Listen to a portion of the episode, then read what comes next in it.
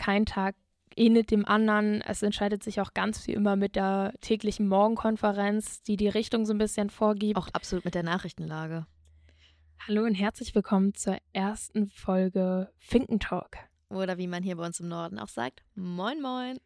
Ich bin Sophia und mir gegenüber sitzt Annalena. Und wir beide sind Diko-Studierende. Wie, wer, was, wie man sich darauf bewirbt, erfahrt ihr gleich. Erstmal zum Podcast. Der beschäftigt sich nämlich mit Geschichten, Themen und Menschen der Hansestadt. Doch heute wollen wir erstmal mit dem Thema einsteigen. Was ist eigentlich Fink. Hamburg? Was machen wir hier? Und warum denken die meisten unserer Freundinnen, dass wir einen neuen Job haben, Sophia? oder ein duales Studium begonnen haben. Auch gute Version. Auch gern genommen. Eigentlich gehört zu diesem Podcast, vielleicht nochmal am Rande gewähnt, Alicia. Die ist leider heute krank. Aber auf die könnt ihr euch schon in der nächsten Folge freuen. Ja, Sophia, was ist Fink. Hamburg? Fink. Hamburg ist ein digitales Stadtmagazin, was von den Masterstudierenden der digitalen Kommunikation in Klammern DICO im Newsroom der HW Hamburg herausgegeben wird. Das findet alles schon seit dem Sommersemester 2017 statt. Und ja, jeder Jahrgang besteht so aus 24. Wir sind aktuell 22 Autorinnen, Redakteure, Studierende, wie auch immer man es genau bezeichnen möchte. Im Moment befinden wir uns im zweiten Semester. Das heißt, unser erstes Semester haben wir schon im Newsroom verbracht. Und ähm, ja, unter realistischen Bedingungen produzieren wir hier täglich unser eigenes Online-Magazin, produzieren Nachrichten, fahren raus für Reportagen, haben Interviews oder halt auch unseren Podcast. Qualitätsjournalismus wird hier groß geschrieben und vor allem nicht nur, weil es ein Nomen ist, sondern weil hier auch einfach viel Wert drauf gelegt wird. Es wird Fact-Checking betrieben, wir recherchieren zu den Themen, wir haben eigene Workflows, wo sicher gegangen wird, dass ähm, alles so passt, dass es plattformge treu ist, ähm, Zielgruppen ähm, gerecht. gerecht. danke. und ähm, genau, am Ende schauen immer noch die Dozierenden über die jeweiligen Texte oder Videos oder vielleicht auch mal einen Podcast drüber. Ja. Ja, wie sieht so ein Alltag eigentlich bei uns aus? Gute Frage. Ähm, muss man vielleicht ein bisschen differenzieren, ähm, weil im Großen und Ganzen startet eigentlich der Tag mit der Morgenkonferenz, jeden Morgen um 9.30 Uhr. Dann kommt es aber so ein bisschen darauf an, welche Rolle man in der jeweiligen Woche einnimmt. Äh, vielleicht kannst du einmal was über unsere Dienste erzählen. Na klaro. Also bei uns ist es so aufgeteilt, dass wir natürlich unsere normalen Redakteure und Redakteurinnen haben, aber jede Woche haben verschiedene Personen verschiedene Dienste. Wir haben den Chef vom Dienst, die segnen im Endeffekt einmal alles ab. Die leiten die Morgenkonferenz, sprechen die Themen an, besprechen diese natürlich mit uns, nehmen Themenvorschläge entgegen und entscheiden, was an dem Tag produziert wird, lesen über jeden Text rüber, redigieren die Texte und äh, sind dann mit den Dozis für die finale Abnahme zuständig. Dann haben wir unseren Tickerdienst. Die sind für die Nachrichtenproduktion zuständig. Das heißt, äh, die treffen sich schon früh und hauen in die Tasten, um ja, Nachrichten aus Hamburg zu produzieren. Dank uns wisst ihr immer, wo gerade mal keine Bahn fährt oder wie das Wetter am Wochenende wird oder was auch sonst alles so in Hamburg passiert. Gern genommen sind auch die Straßensperren. Natürlich. ja, das könnt ihr natürlich auch alles meist auf Social Media finden. Dafür ist unser Social Team zuständig. Die produzieren für Instagram, TikTok, LinkedIn, Facebook und alle weiteren Netzwerke, auf denen wir vertreten sind. Und zu guter Letzt äh, haben wir noch unseren SEO-Dienst. Die optimieren die Texte so, dass ihr sie auch direkt gut gerankt findet und nicht allzu lange danach suchen müsst. Genau, das sind unsere Dienste. Und alle, die keinen Dienst haben, sind dann quasi, ähm, ja, die haben dann Zeit, um ihre Projekte, in Klammern Langzeitprojekte, ähm, zu produzieren, sich darum zu kümmern, ob es ähm, eine Reportage ist, ob es ein Videobeitrag auf YouTube, haben wir auch ist. Oder wie wir heute, ein Podcast. Und ja, jetzt ist es so, Sophia und ich haben beide nicht die Erfahrung vor dem Studium gehabt. Und wie haben wir denn überhaupt gelernt, äh, heute einen Podcast aufzunehmen? Ja, wie sind wir überhaupt hier reingeraten? Gute Das ist- Frage. Auch, das, auch mit der Frage können wir uns gleich noch beschäftigen. ähm, nee, wie haben wir das gelernt? Ähm, eben war Finn noch ein Kommilitone von uns da und hat uns gezeigt, wie wir all das richtig einstellen, bedienen und so weiter und so fort. Und genau das ist der Grundgedanke, ähm, unter anderem, dass irgendwie auf der einen Seite ist es dieses Learning by Doing, einfach mal machen, Fehler sind erlaubt, äh, ihr habt hier ein Netz, das euch auffängt, was euch berät. Und auf der anderen Seite ist es auch dieses ähm, Peer Learning. Peer Learning, Schwarmintelligenz. Jeder Kommilitone, jeder Studierende, jede Studierende bringt etwas mit, einen gewissen Skill oder irgendwie Fähigkeit ähm, in den Newsroom, um diese im besten Fall weiterzureichen, um anderen zu zeigen, hey, wie macht man denn einen Podcast? Wie mache ich denn irgendwie ein gutes TikTok? Wie schreibe ich eine gute Reportage? Wie nehme ich ein, ähm, wie führe ich ein Interview? Es, äh, und so weiter und so fort. Also ich glaube, jeder von uns hat irgendwie muss muss was haben, sonst wären wir glaube ich alle nicht hier. Ja. Das stimmt. Genau, und das alles passiert in unserem Newsroom. Wir haben aber tatsächlich nicht nur den Newsroom, der bestens ausgestattet ist mit Einzelarbeitsplätzen, mit Rechnern, mit, was finden wir alles im Diverse Newsroom? Kameratechnik, Diverse Kameras, Mikrofone. Drohnen. ja. Also da ist schon alles, was eigentlich so ein Reporterherz begehrt. Ähm, on top haben wir auch noch ein sogenanntes AV-Labor, wo wir uns auch gerade befinden. Ähm, dort sind Mikrofone für bessere Tonaufnahmen aufgebaut. Es ist ein, Ein Greenscreen, ein wo Greenscreen, wir auch gerne mal verschiedene Videos vordrehen. eine Tonkabine, ja, und noch ganz viel weiteres, ähm, was man innerhalb von diesem ein Jahr Newsroom-Zeit äh, gut mal erforschen kann. Jetzt hast du es schon angesprochen, ein Jahr Newsroom-Zeit. Wir befinden uns ein Jahr hier. Magst du mal einmal erklären, wie unser Studium so aufgebaut ist? Das ist vielleicht überhaupt eine ganz wichtige Frage. Unser Studium ist auf vier Semester ausgerichtet und ist so geplant, dass man im ersten und zweiten Semester, also in diesem einen Jahr, im Newsroom ist. Das heißt, wir sind da ähm, und haben eigentlich den Alltag, wie wir ihn eben beschrieben haben. Wir haben die Morgenkonferenzen, wir, wir produzieren für Fink. Hamburg und Und was man dazu vielleicht noch sagen sollte, in Vollzeit. Also wir sind hier von 9 Uhr, 9.30 Uhr morgens bis 17, 17.30 Uhr. Das heißt, wir produzieren den ganzen Tag über Inhalte. Und ähm, ja, dementsprechend ist es ein Vollzeitstudium. Daher kommt auch manchmal das Irrtum, dass wir neue Jobs angefangen haben oder ein duales Studium begonnen haben. Es ist nämlich auch gar nicht mal so, dass, oder es ist gar nicht so wie ein klassisches Studium, dass man Vorlesungen hat, dass man in einem ganz großen Hörsaal mit 100 anderen Studierenden sitzt. Es ist vielmehr so, dass man eine 1 zu 1 Betreuung hat, ähm, dass man individuelles Feedback bekommt. Vorlesungen haben wir im klassischen Sinne eigentlich Eine einzige am Montagmorgen. mit Christian Stöcker. Ja. Und ansonsten kommen immer wieder ganz schlaue Leute rein, die super viel Expertise mit in Newsroom bringen, mit denen wir unterschiedliche Workshops haben, die uns was aus der Berufspraxis erzählen. Ja, also Ja. ganz viele unterschiedliche Eindrücke, die uns da angeboten werden. Und auch so ist es eher Workshop-mäßig aufgebaut. Also derzeit haben wir einen UI-UX-Workshop. Da zieht sich halt über mehrere Wochen, aber dann haben wir halt ein oder zwei Tage die Woche geblockt, in der Zeit wir diesen Workshop haben. Und ähm, ja, das sind dann halt quasi Blog-Seminare, sage ich mal so. Ja, kann man vielleicht noch am ehesten damit vergleichen. Es ist auf jeden Fall ganz bunt. Man weiß irgendwie nie so richtig. Was passiert heute genau?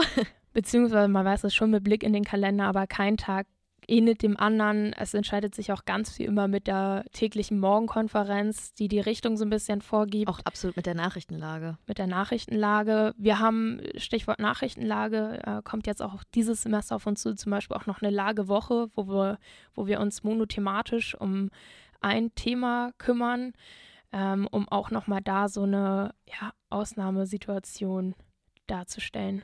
Richtig. Aber jetzt sind wir ein bisschen vom Thema abgeschweift, denn eigentlich wollten wir doch erklären, wie genau unser Studiengang so richtig aufgebaut ist. Aber wahrscheinlich ist er genauso aufgebaut, wie wir es gerade beschrieben haben. Sehr divers und man kann es gar nicht so in einzelne Worte zusammenfassen. Ach ja, stimmt. Also so die erste Hälfte von unserem ähm, Studium, wo auch jeder sich, glaube ich, da ausprobieren kann in den Bereichen, wo er gern möchte, wo er vielleicht noch ähm, Erfahrung sammeln möchte ähm, oder auch Expertise weitergeben möchte. Ähm, ja, das ist eigentlich auch die, der grundlegende Gedanke dahinter, dass jeder so ein bisschen Expertise, also jeder von den Studierenden äh, Expertise mit in den Newsroom bringt und die weitergeben ähm, kann an seine äh, Kommilitonen, KommilitonInnen. Und ähm, ja, und dann geht es weiter im dritten und vierten Semester mit den sogenannten Praxisprojekten. Richtig, da gehen wir nämlich dann für jeweils mindestens zwei Monate in verschiedene Unternehmen, Redaktionen, Medienhäuser. Organisationen. Ganz divers und ähm, arbeiten dort an einem Projekt. Auch diese Projekte sind genauso divers wie all das, was wir hier täglich machen. Also sei es, dass man eine Social-Media-Strategie entwickelt oder einen Blog aufbaut oder sich um die Distribution von einem neuen Podcast kümmert oder ja, oder, oder, oder. Ich glaube, da ähm, sind uns so per se erstmal gar keine Grenzen gesetzt. Ähm, es ist auch möglich, sogar Projekte im Ausland zu machen, wenn man da den Kontakt zu einem Unternehmen, Organisation, wie auch immer, seiner Wahl herstellt, ist auch das möglich. Richtig, also absolute Vielfalt, die da vorhanden ist und auch einfach sehr viel Spielraum, sich auszuprobieren und zu gucken, was zu einem am besten passt, wo man am meisten Lust drauf hat. Und ich glaube, das ist auch das, was den Studiengang einfach an sich so attraktiv macht. Und auch einzigartig. Wusstest du eigentlich, dass diese Studienform nur sonst noch einmal in Europa, nämlich in Holland, vorkommt? Das wusste ich tatsächlich nicht, aber ich wusste, dass sie nur so in Deutschland vorkommt, denn ich bin ganz ehrlich, ich hätte keinen anderen Master gemacht. Also ich habe ja zuvor schon gearbeitet und äh, ich hätte sonst keinen Master nochmal gemacht, wenn es ein Master im klassischen Sinne mit Vorlesungen und normalen Prüfungen gewesen wäre. Ja, sogar die Masterarbeit ist ja sogar ein bisschen ähm, praxisorientiert, wenn man das möchte. Genau, auch da gibt es Möglichkeiten, ähm, irgendwie genau auf die Art und Weise seinen Abschluss zu schreiben, wie man möchte. Ja. Jetzt haben wir es ja schon angeschnitten, dass es den Master nur einmal so in Deutschland gibt, aber wie kommt man denn überhaupt in diesen Master rein? Wie haben wir es denn hierhin geschafft, dass wir jetzt heute hier sitzen? Ja, es war so, genau vor einem Jahr. Es ist quasi der erste Berührungspunkt des Einjähriges mit uns und Finkpunkt Hamburg, wobei wir haben uns noch nicht gekannt ähm, war, die, war der Be Bewerberzeitraum, ähm, wo man Folgendes zusammen haben musste. Man sollte im besten Fall seinen Bachelorabschluss haben mit 2,5 oder besser. B1 Englisch, ähm, dann ein Motivationsschreiben, ein Lebenslauf und Arbeitsproben. Und ich hatte ehrlich gesagt von diesen fünf Punkten hatte ich vor zwei wirklich Respekt oder wusste nicht so richtig, ob ich das erfülle, nämlich wie schreibe ich dieses Motivationsschreiben und was soll ich an Arbeitsproben da einreichen? Was hast du denn eigentlich an Arbeitsproben da eingereicht? Guter Punkt. Ähm, ich habe für meinen Job damals äh, ein Magazin produziert, natürlich nicht alleine, aber ich war dort in der Konzeption und Redaktion mit dabei und das habe ich eingereicht, also quasi komplett Konzeption, Redaktion von einem Magazin, was sowohl online als auch print existiert. Ähm, dann habe ich noch diverse Artikel eingereicht, sei es Nachrichten, Porträts. Ich kann es ja gar nicht mehr alles genau sagen, welche Artikel ich eingereicht habe. Und dann tatsächlich noch ein paar Social-Media-Beiträge, weil ich zwischenzeitlich noch bei einem Social-Media-Unternehmen war und dort auch unter anderem Reels produziert habe. Also ja, ein ein buntes Potpourri sozusagen. Richtig. Was ja. ich nicht eingereicht habe, sind Audiobeiträge, weil ich da zu dem Zeitpunkt noch absolut keine Erfahrung hatte. Auch das wäre möglich gewesen. Aber auch das mhm. wäre möglich gewesen, richtig. Ja, bei mir sah es ähnlich aus. Ich habe äh, Social Media äh, Accounts betreut, vor allen Dingen Instagram, die habe ich eingereicht. Ähm, auch Beiträge, die ich dafür gemacht habe, ähm, so Best Practice quasi und auch noch ähm, eine Reportage, die ich mal ähm, über Obdachlosigkeit in Hamburg geschrieben habe. Ja, und ansonsten auch noch ein Blogbeitrag, ein Blogartikel war da auch noch bei. Ähm, Stimmt, relativ bunt. Auch noch eingereicht. Vielleicht auch noch eine interessante Frage: Was hast du denn eigentlich vor deiner Zeit im Newsroom gemacht? Ja, tatsächlich so gar nicht den klassischen Weg. Also ich habe weder etwas mit Medien noch mit Journalismus studiert.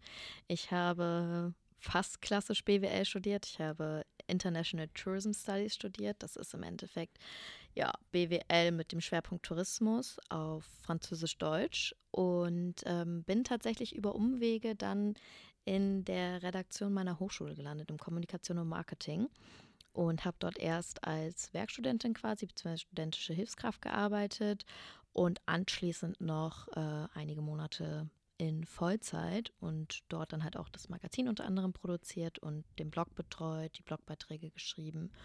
Und ja, im Anschluss habe ich dann, wie gesagt, noch in dem Social Media Unternehmen gearbeitet. Und so bin ich in Richtung Redaktion PR Journalismus gekommen. Aber vom Studium her war es eigentlich eher in Richtung BWL Marketing. Ja, interessant. Da habe ich tatsächlich, und ich hätte nicht geglaubt, dass ich das mal äh, sagen werde, den klassischeren Weg gewählt. Ihr müsst dazu wissen, Sophia ist bei uns so die kleine Quirlige im Studiengang, die immer ein freches Wort parat hat und wo man Klassik so gar nicht mit verbindet. Äh, ich habe nämlich vorher auch schon an der HAW studiert, nämlich Medien und Information. Das ist der aktuelle Studiengang Medien und Kommunikation und quasi so ein bisschen der Vorläufer, die Vorbereitung auf den Master Digitale Kommunikation. Und da hatte ich nämlich auch schon meinen Erstkontakt mit diesem Studiengang, weil ich mein Wahlpflichtmodul zusammen mit dem DICO-Studierenden hatte. Hast du da auch deine Reportage geschrieben? Richtig, hatte ah, ich Glück. Eins und eins kombiniert. ja, so, ähm, vielleicht auch noch ein interessanter Punkt. Wie es weiterging nach den Arbeitsproben. Genau. Nämlich zum Auswahlgespräch. Die haben dann nämlich Ende November stattgefunden, also rund einen Monat später ungefähr. Und ähm, ja, viel dazu sagen können wir nicht, außer dass ihr euch keine Sorgen machen müsst, falls ihr euch auf den Master bewerbt und zu den Auswahlgesprächen eingeladen werdet. Also ja, seid einfach, ihr seid ganz ihr selbst. Ja, ich meine, es gibt einen Grund, warum ihr eingeladen wurdet. Und es geht genau. darum, euch kennenzulernen und äh, eure Fähigkeiten. Ja. Also da muss man sich wirklich keine Gedanken drüber machen. Ähm, ja, ich glaube auch, kleiner Pep-Talk. Also ihr seid wirklich, wenn ihr da eingeladen werdet, dann hat das einen Grund, dann geht da mit breiter Brust hin, seid euch eurer Stärke, Stärken, wie auch immer, bewusst, vertretet die, verkauft euch, seid aber auch einfach ihr selbst. Es geht auch darum, nicht nur, was könnt ihr, sondern wer seid ihr und wie seid ihr mit anderen. Und ähm, also sowohl Hard als auch Soft Skills ähm, und wissenstechnisch muss man da eigentlich gar nicht mal so viel mitbringen. ja, und dann geht's auch schon los im März des darauffolgenden Jahres und man lernt sich kennen, startet mit den Finken. Ja, gerade die UE-Woche fand ich super entspannt. Also nicht unbedingt entspannt im klassischen Sinne, aber ähm, super locker, lockere Atmosphäre im Newsroom es ist ja auch so, dass selbst ich, die von der Hochschule schon oder von der Hochschule kam, auch diese Atmosphäre, die im Newsroom herrscht, nochmal ganz neu kennenlernen äh, durfte. Ich finde, die muss man auch erstmal wirken lassen. Total. Die erste Woche war auch noch, ähm, ja, mit irgendwie, wir waren sogar mit den Dozierenden essen. Ähm, wie gesagt, gegenseitiges Kennenlernen und dann startet man allmählich so in diesen Arbeitsprozess mit Workshops, mit wir haben Personas erstellt. Ähm, haben gelernt, wie man gut schreibt. Gute Schreibe. Ähm, haben die ersten Porträts über uns selbst geschrieben, die Kurzporträts für. Die wurden knallhart live redigiert. Ja. äh, auch da lernt man schon recht viel. Genau, dann äh, geht es relativ fix los. Und dann geht es nochmal viel fixer los, wenn wirklich ja, der, der Fink wieder online geht. Ja. Und dann heißt es wirklich, äh, bis dann ist wirklich so der Welpenschutz langsam aufgehoben. Es startet mit Morgenkonferenzen und dann wird durchgetickert oder es werden Socials gedreht oder wenn man keinen Dienst hat, eben irgendwie an Reportagen gefeilt oder was oder auch immer. Oder es wird mal kurz gefragt, kannst du mal eben da und dahin fahren und ein Foto für mich machen? Auch das ist möglich. Oder kannst du mal zu der PK? Richtig. Also, wie ihr schon merkt, ähm, es ist bunt durchmischt. Es, man kann es nicht in einfache Worte zusammenfassen, außer vielleicht, dass es wirklich sehr spannend und abwechslungsreich ist. Und jetzt vielleicht noch mal eine abschließende Frage. Möchtest du Journalistin werden?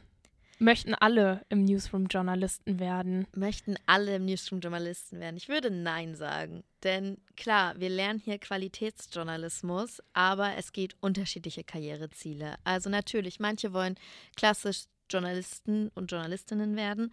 Andere streben es aber vielleicht auch an, in die Unternehmenskommunikation zu gehen oder eher in die Pressearbeit. Aber auch Strategieberatung, Strategieerarbeitung Total. möglich. Also das ist ja genau das, was wir die ganze Zeit auch gesagt haben mit auch unseren Projekten. Es ist so vielfältig. Es ist nicht das klassische, ich gehe jetzt in den Journalismus und schreibe jetzt nur Beiträge. Nein. Und selbst Journalismus kannst du nochmal unterteilen. Es ist ja nicht so, dass jeder Beiträge schreibt. Du kannst ja auch Videojournalist werden. Drohnenjournalist. Also, Drohnenjournalist. also es gibt ganz, ganz viele Möglichkeiten und ähm, ich glaube, das, was wir lernen, ist, na klar, ist es irgendwie Skills mit Hinblick auf Journalismus, aber wir lernen hier, wie man Videos mit Drohnen aufnimmt, wie man gute Fotografie äh, oder Fotos erstellt, wie man Videos dreht, wie man Videos schneidet, wie man äh, Podcasts aufnimmt, wie man äh, Tonaufnahmen macht, wie man mit der Adobe Cloud umgeht. Also alles Skills, die man auch in so vielen unterschiedlichen Berufen anwenden kann. Es geht vor allen Dingen nicht nur um Journalismus, es geht um Kommunikation und Kommunikation ist the key. Digitale Kommunikation. Das ist vielleicht noch mehr ähm, der Schlüssel und äh, das braucht man in so vielen Berufen, in denen die du schon aufgezählt hast, wahrscheinlich nochmal in dreimal so vielen ähm, und dementsprechend nein, nicht alle von uns wollen Journalist werden. Ein paar wollen es, aber auch einige nicht. Richtig. Weißt du denn schon, wo du dich siehst? Es ging erstmal um die Allgemeinheit. ja, und ich würde sagen, damit haben wir auch schon echt viel über uns und den Fink erzählt. Ja, vielleicht nochmal ein ähm, Aspekt, der mir gerade nochmal eingefallen ist zum Thema, was man alles mitgegeben bekommt und wo man am Ende sich selbst sieht. Ähm, ich glaube, ich möchte mich dazu auch jetzt noch nicht oder äußern, wie auch immer, weil wir jetzt auch erst die Praxisprojekte haben, wo man sich ja auch ausprobiert, wo man viel entdeckt und vor allen Dingen bekommt man im Fink so viele Kontakte auch mit. Allein die Leute, die in Newsroom kommen, die Leute, mit denen man Projekte macht.